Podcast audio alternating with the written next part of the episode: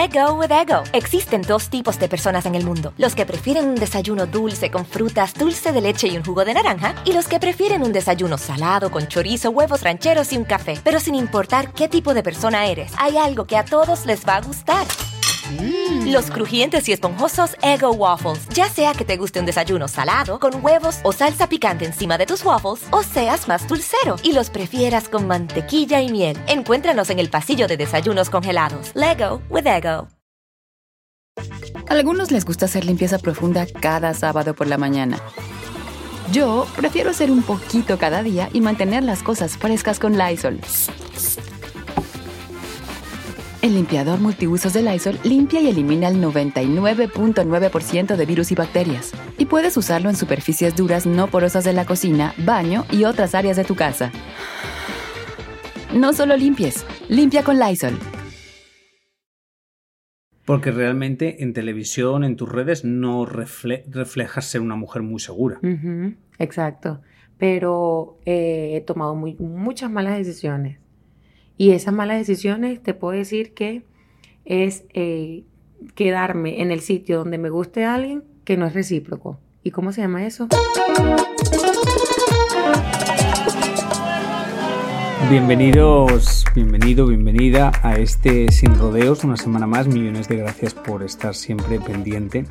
Yo no sé si usted cree en la reencarnación. Tú sabes que hay gente que cree que hasta uno se puede reencarnar en un animal y cosas así. Bueno, yo creo en la reencarnación y pienso que mi invitada en otra vida fue drag queen. Siempre lo he pensado porque las drag queen tienen un, un- un arte, un talento para transformarse y de alguna forma mi Belis se ha transformado en una reina de belleza y no sé mi Belis, pero te sale como natural el mundo de la posticería, el mundo... Tú te subes a un tacón y tú caminas y, y- y es como una cosa... Estoy confundida. ¿Eso es para bien o para mal? Todo esto es para bien. Pienso que el arte del transformismo es un arte, es un don. O sea, hay muchas mujeres que, como tú, físicamente son muy imponentes, pero no tienen esa forma de presentarse. ¿Sí, o no? Sí, sí, sí, total. Pero tú sabes que yo tenía un mentor, vamos a llamarlo así, él falleció en el 2014, 2013, perdón, dos meses después de que yo me coroné. Y él, desde que yo tengo uso de razón, era el mejor amigo de mi mamá. Se llamaba Joan. Y él venía a mi casa desde que yo nací para chequear a que yo creciera, para ver si yo podía participar en el Miss Venezuela. Ok, espérate, vamos a, vamos a retomar algo. Ella es Miss Belis Castellano, ella ha sido Miss Venezuela, ella ha sido nuestra belleza latina, la ganadora, la última ganadora de nuestra belleza latina, y ella trabaja para Univision, trabaja con nosotros en Sal y Pimienta, que mal educado, ni te he presentado. Lo único que he dicho de ti que era que tenías un alma de drag queen, de verdad, qué vergüenza, cualquiera que me escuche. Ahora que te he presentado más decentemente, continúa con la historia. No, pero sabes que eso es tan buenísimo para que la gente vea que de verdad hay confianza. Sí, entonces tenías un preparador Tenía que era amigo de tu mamá. Sí. Su primera reina fue mi mamá, cuando ellos jugaban, tenían 15 años, así como unos amiguitos del barrio. Y él iba mi- con mi mamá y la llevaba a los concursos de belleza de los, del pueblo, a los festivales, y para que ella se pusiera los tacones y él la maquillaba. Luego, esa amistad pues siguió por muchísimos años. Nace mi hermano varón, él le decía a mi mamá, tengo una hija para ponerla a concursar. Y así fue. Luego nazco yo, mi hermano y yo nos llevamos un año y seis meses de diferencia. Y desde que yo nací, ese ser llegaba a mi cumpleaños para chequear que si yo estaba alta, si yo estaba delgada, si yo había aprendido a conversar. Él me decía, ¿cómo es tu nombre? Y yo, bueno, mi nombre es. Y él, no. Él me quitó esto de la cabeza. Me dijo, ningún mi nombre es. De ahora en adelante usted se presenta, soy. soy mi Belis Castellano, siempre. Que cuando usted se presente así, va a ver la diferencia. Pero ahora te pregunto, viéndolo, eh, viéndolo hacia atrás, ¿tú sientes que estabas destinada a ser reina de belleza o te lo inculcaron culturalmente porque tu mamá siempre soñó tener una hija reina de belleza? Claro, mi sueño, yo siento que de alguna manera, en la mayoría de los casos, los sueños de los niños están inducidos por los papás, porque bueno, es lo que uno ve. Yo recuerdo que mi mamá quería muchísimo que yo compitiera en el Miss Venezuela. De hecho, cuando yo estoy en el Miss Universo y de alguna manera, eh, por parte de rebeldía, quizás, no sé, yo estaba cansada de los concursos de belleza, yo salí del Miss Universo feliz porque perdí. Mi mamá estaba molesta. molesta. Que yo tuve que, nosotros no nos hablamos como por, no sé, seis meses después de ese concurso. ¿De verdad? Sí, porque mi mamá me decía, claro, lo único que tú querías es andar con tu novio. ¿Por qué te pusiste ese vestido? Yo, no, no puede ser. Pero sí, ella lo quería demasiado. De alguna manera siento que sí, los concursos de belleza era algo que mi mamá quería para mí, pero yo también tenía algún talento para comunicar y lo aprendí a desarrollar en ese medio. Y por eso se lo agradezco mucho. Que ella me haya puesto en ese camino de, de drag queens. si hubieras nacido en otra familia, ¿crees que hubieras sido reina de belleza? Wow, buena pregunta. Eso nunca lo había puesto en perspectiva. Yo creo que no lo sé. O sea, eso es un no. Pero no le quiere hacer daño a su mamá porque yo sé que tu mamá es, te quiere muchísimo y tú quieres mucho a tu mamá. No, yo la amo y la adoro, pero esto lo hemos conversado mucho y esto está súper sano. Por eso es que yo siempre me abro y soy 100%, 100 honesta de lo que pienso. Pero, no sé, me gustaba mucho la competencia, sí. Pero competir en otras cosas, en baile, en deporte, me gustaba, a mí me gustaba nadar. La gente no lo sabe, yo estuve nadando como por dos años y Joan, que en paz descanse, llegó a mi casa un día y le dijo a mi mamá, Isbelia, ¿cuánto tiempo tiene Miguel nadando? Ay, dos años, ya, se le va a ensanchar la espalda y no va a poder ir a mi Venezuela, va a tener la espalda muy grande. Y me sacaron. Mentira. Y yo quedé así como, no, digo frustrada, pero sí hubiese querido terminar esa faceta. Hay muchas cosas que yo siento que dejé inconclusas, muchas actividades extracurriculares que dejé inconclusas porque mi mamá era, si lo aprendió, lo que sigue. Lo que sigue para que sea una drag queen, literal. Em, Tú has tenido muchas controversias, pero realmente si uno observa todas tus controversias, son controversias creadas porque tu cuerpo o tu físico no era lo que la gente esperaba para un Miss Venezuela. Y es chistoso porque de alguna forma hubo en, algún momento que Miss Belis era controversial. Pero lees todos los titulares y los titulares son que tu físico no les gusta, que si has subido de peso, que si has bajado de peso, que no era lo que esperaban. Eso, visto desde mi punto de vista, me parece de locos. Pero yo no sé si tú ya te has acostumbrado a eso. Tú ya te has acostumbrado ¿O tú ves normal que uno cuando entra a un reinado de belleza tiene que estar dentro de un estándar? Y si se sale del estándar, está haciendo algo mal. Yo lo que creo es que eh, el concurso donde yo participé específicamente en Miss Universo están acostumbrados a esos estándares desde hace muchos años, pero han evolucionado y ahí me tocó un año de transición muy duro, porque mi año fue el último año en donde Donald Trump era el presidente de la organización. Entonces había como, un, como unos parámetros específicos del concurso para ese tiempo. Y luego viene una nueva organización, luego vienen las muchachas como, no digamos más peso, pero se vean más saludables. Y, y ese cambio fue difícil.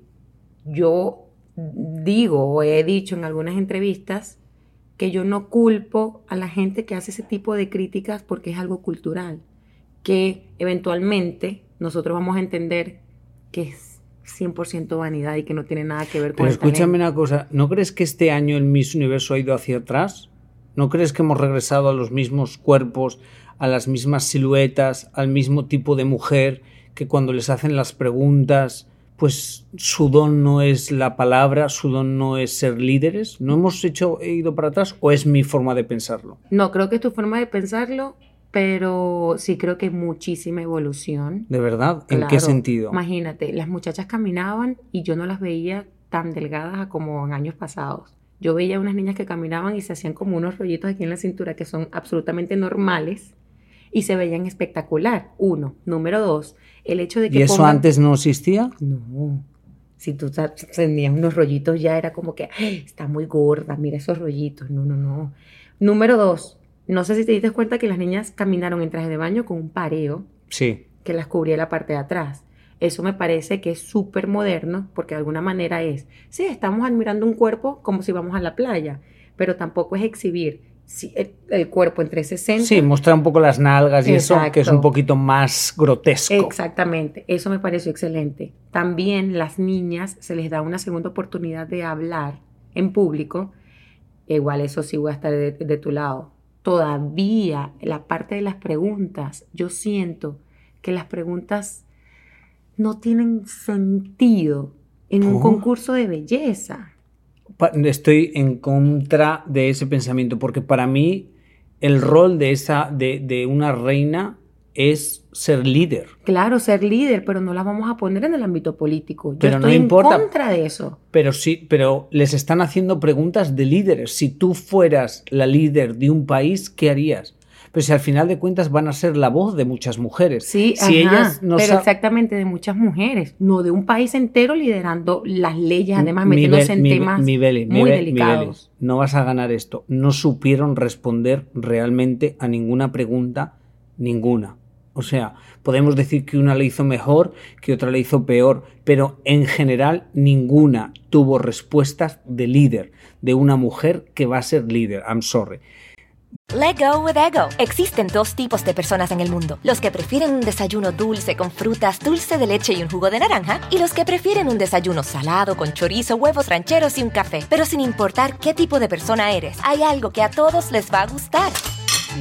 Los crujientes y esponjosos Ego Waffles. Ya sea que te guste un desayuno salado, con huevos o salsa picante encima de tus waffles, o seas más dulcero y los prefieras con mantequilla y miel. Encuéntranos en el pasillo de desayunos congelados. Lego with Ego. Algunos les gusta hacer limpieza profunda cada sábado por la mañana. Yo prefiero hacer un poquito cada día y mantener las cosas frescas con Lysol. El limpiador de inodoros Brand New Day de Lysol limpia y desinfecta el inodoro y el cepillo, eliminando el 99.9% de virus y bacterias con una fragancia que lleva tus sentidos a un paraíso tropical. No solo limpies, limpia con Lysol. Volviendo un poco a lo que tú estás diciendo de las cosas que sí, ahora me doy cuenta que igual en un Miss Universo ha cambiado que ahora se ponen como una bata con el eh, con el eh, El traje de baño. con el traje de baño, que ahora no están, que parece que tienen un problema de, de- de alimentación. Sí, pero sigue siendo el, mer- el mismo estereotipo de mujer. Claro, Vi una mujer muy con la- muy hecha. O sea, una de las críticas más fuertes ha sido lo de las cirugías. Pero yo siempre he pensado que en todos los reinados hay cirugías. No, pero no todos los reinados, en la vida en general. Además que la herramienta de las cirugías, si hay algo que la ciencia ha creado para que uno se sienta mejor con uno mismo, go for it. O sea, ¿cuál es el problema?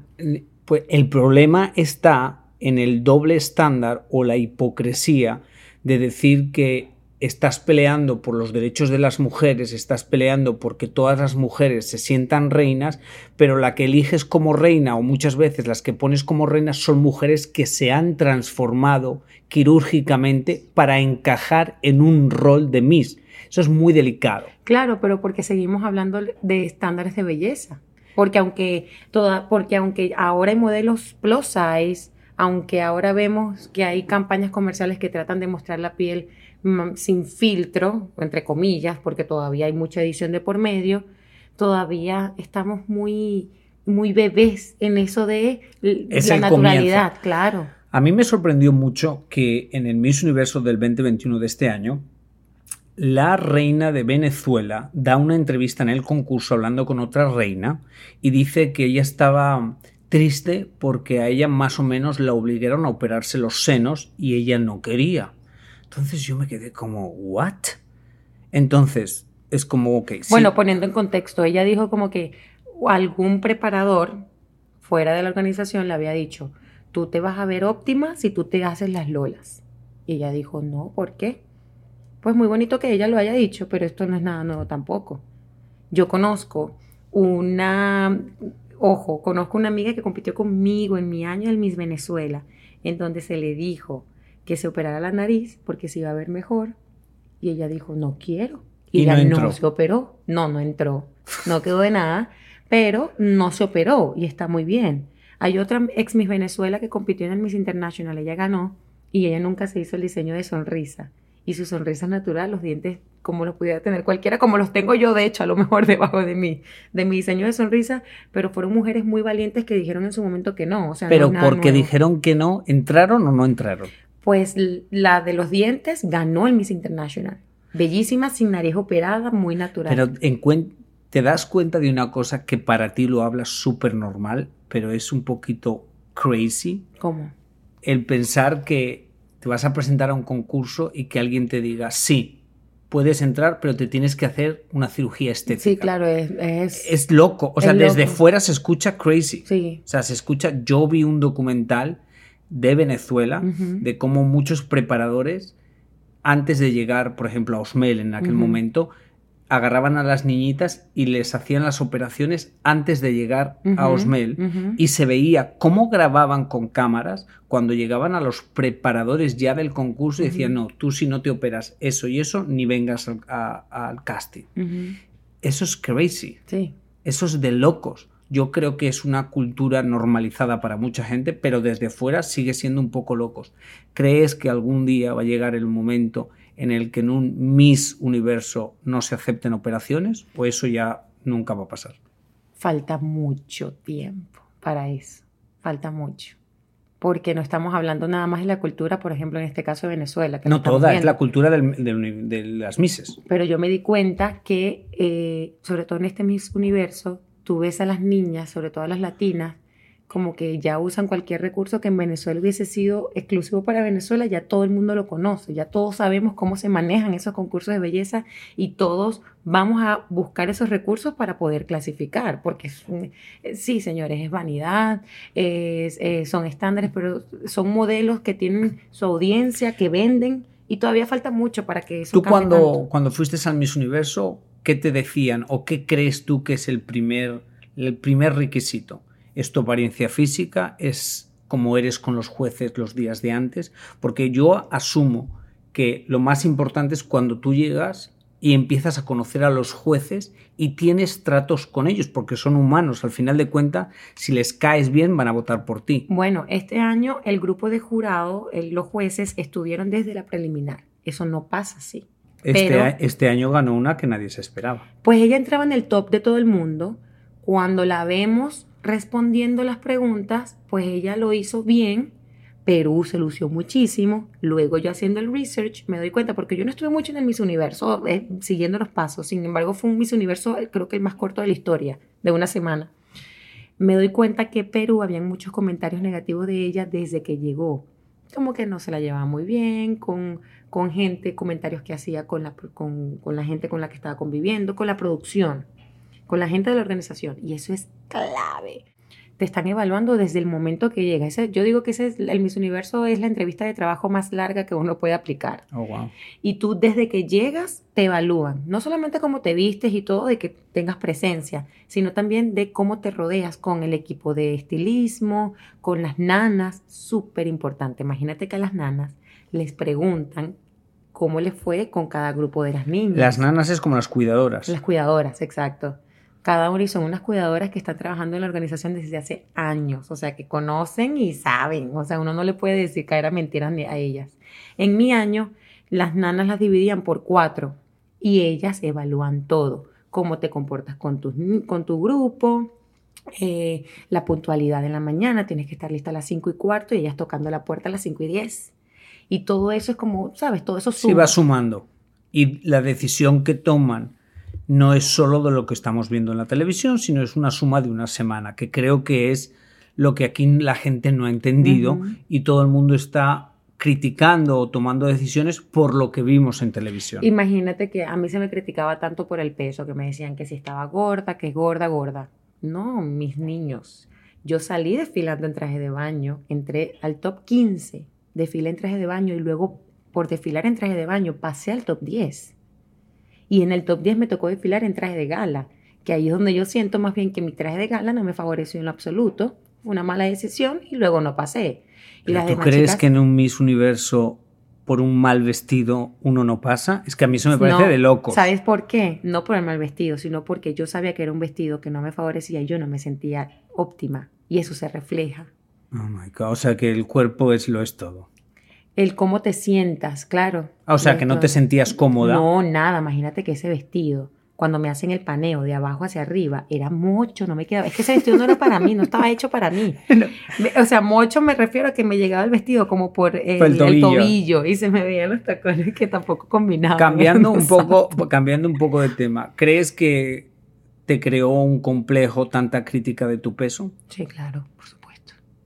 Por mucho tiempo y tuve que trabajarlo. Y creo que lo que de verdad me sirvió como terapia, más allá de mis terapias con los especialistas, fue nuestra belleza latina. Claro, porque yo creo que en nuestra belleza latina tú llegaste es cuando nuestra belleza era sin tallas, sin límites, sin nada y se aplaudía eso. Al Se aplaudía, mira lo que se aplaudía en belleza latina, y esto lo quiero que la gente lo entienda. Se aplaudía la actitud de la chica, el talento, su personalidad, qué tan segura se sentía ella en su propia piel.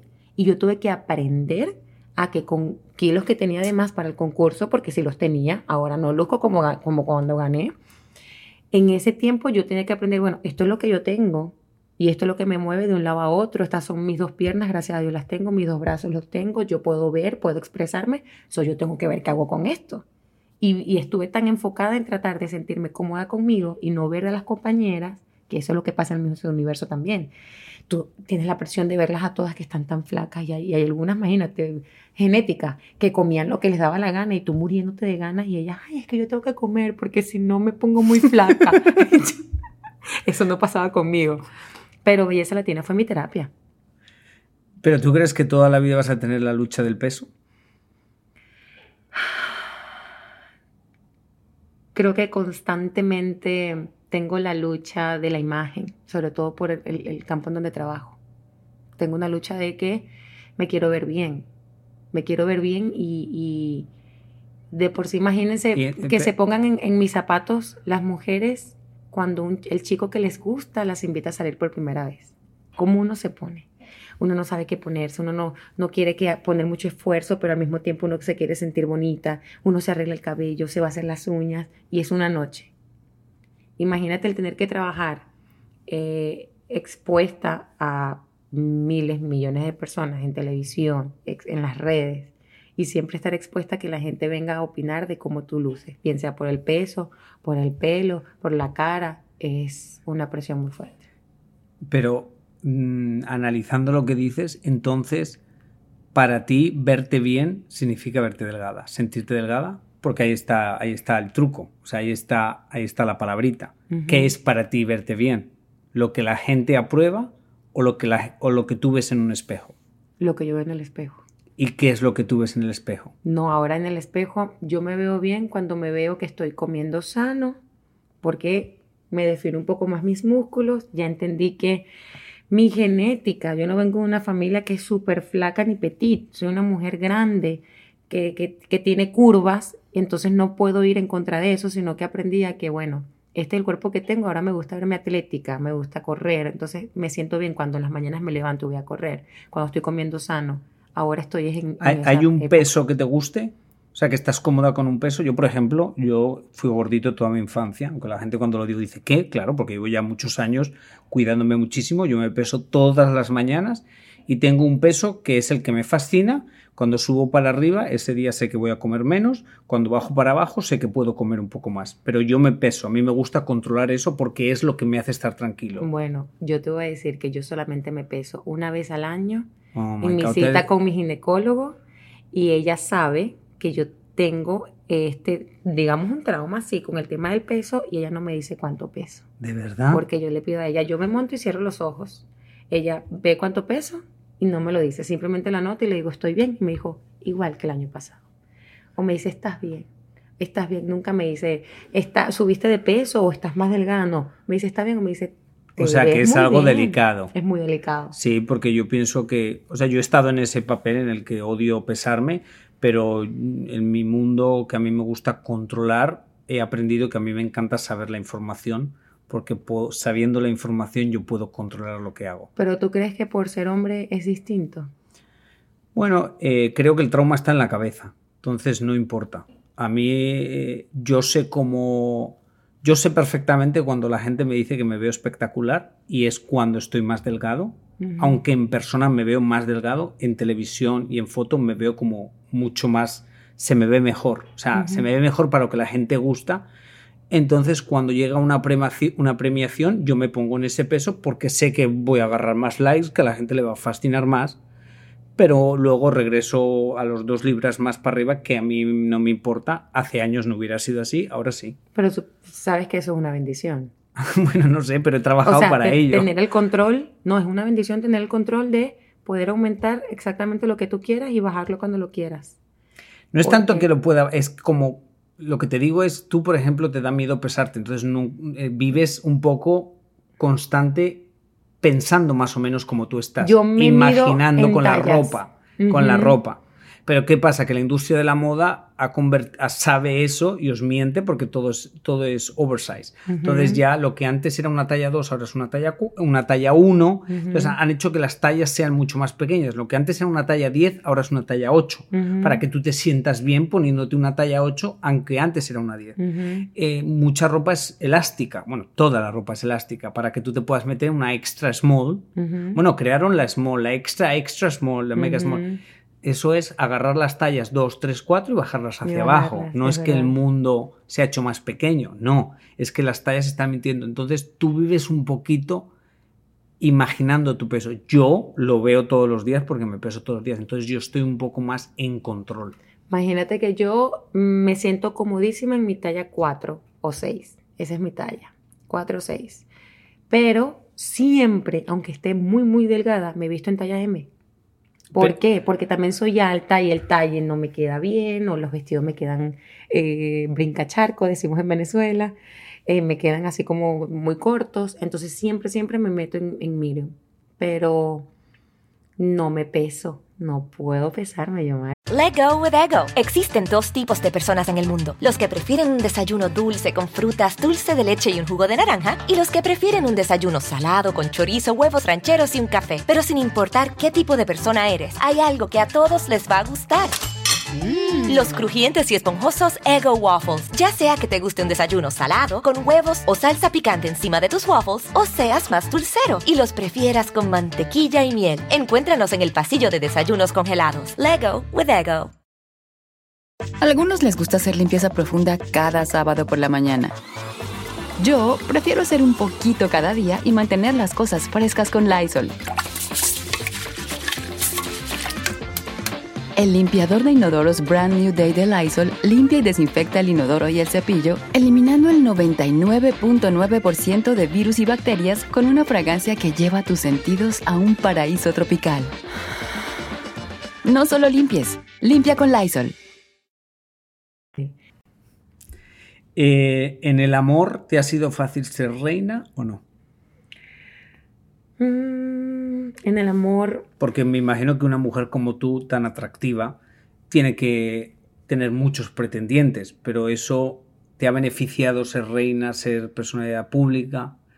No, tú sabes que pudiera decir que el hecho de que mi imagen para mí es tan importante o la puedo considerar como mi talón de Aquiles si, me, si aumento no me siento tan bien, si bajo, si no, o sea, siempre estoy como en ese vaivén, que eso ha afectado muchísimo mi seguridad y la reflejo en, otros ámbitos de mi vida y uno de ellos es las relaciones interpersonales, el amor. Porque realmente en televisión, en tus redes, no reflejas ser una mujer muy segura.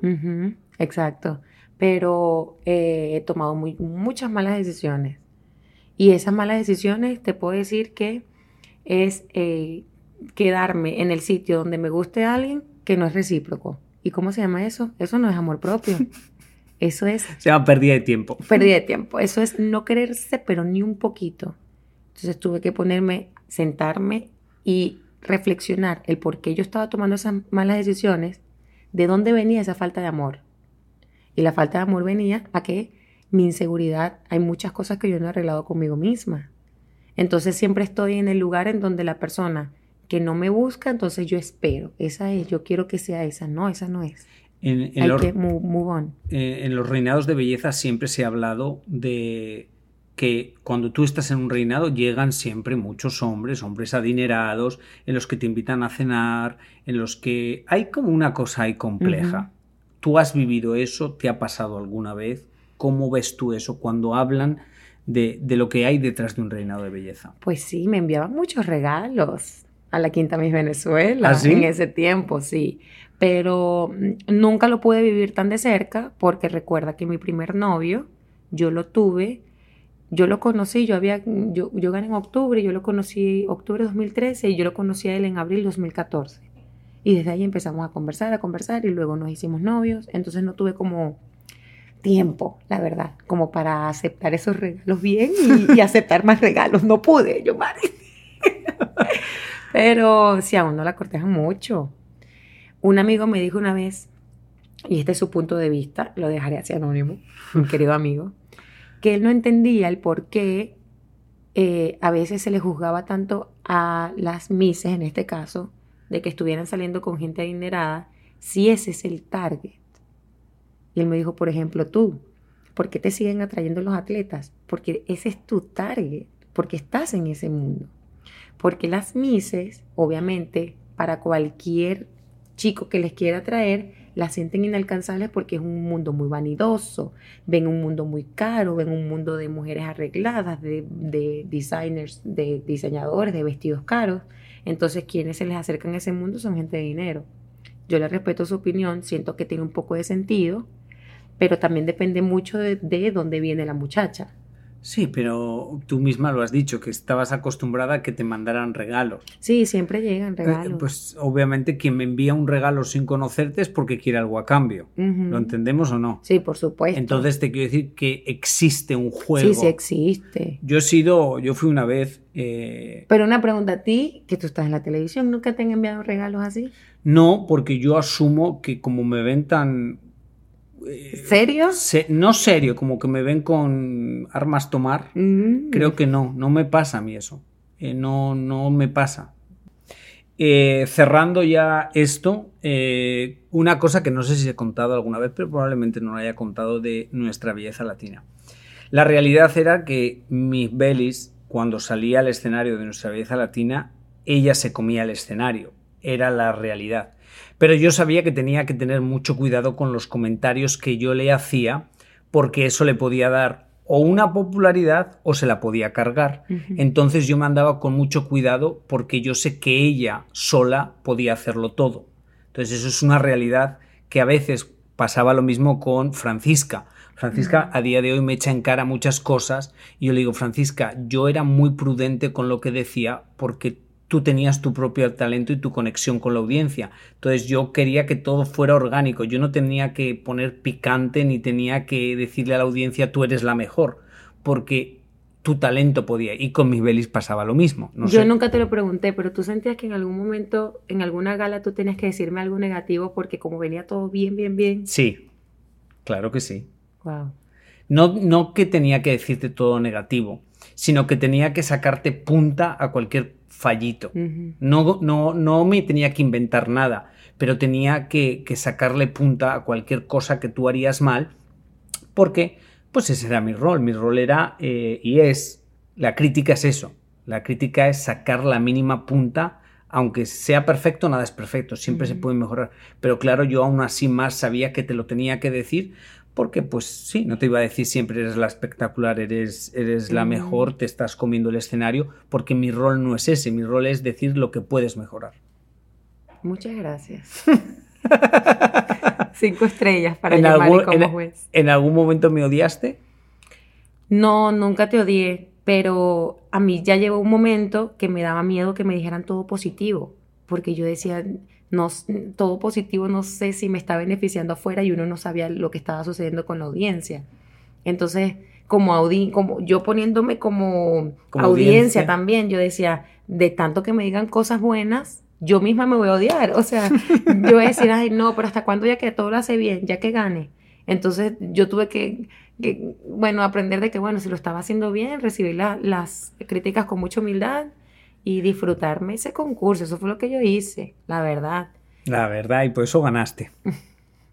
Bueno, es la reina de nuestra latina con más años de reinado, Dios mío, ya que te quiten esa corona.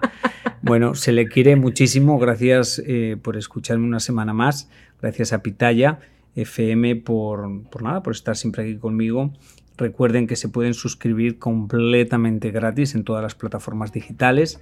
Se les quiere. Nos, escuchamos la semana que viene y recuerden eh, nada, que les ponga Diosito donde más puedan brillar. Hasta la semana que viene.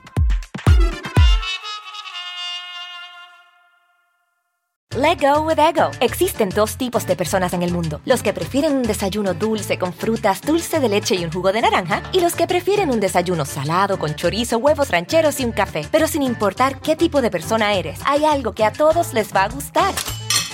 Los crujientes y esponjosos Ego Waffles. Ya sea que te guste un desayuno salado, con huevos o salsa picante encima de tus waffles, o seas más dulcero y los prefieras con mantequilla y miel. Encuéntranos en el pasillo de desayunos congelados. Lego with Ego. algunos les gusta hacer limpieza profunda cada sábado por la mañana.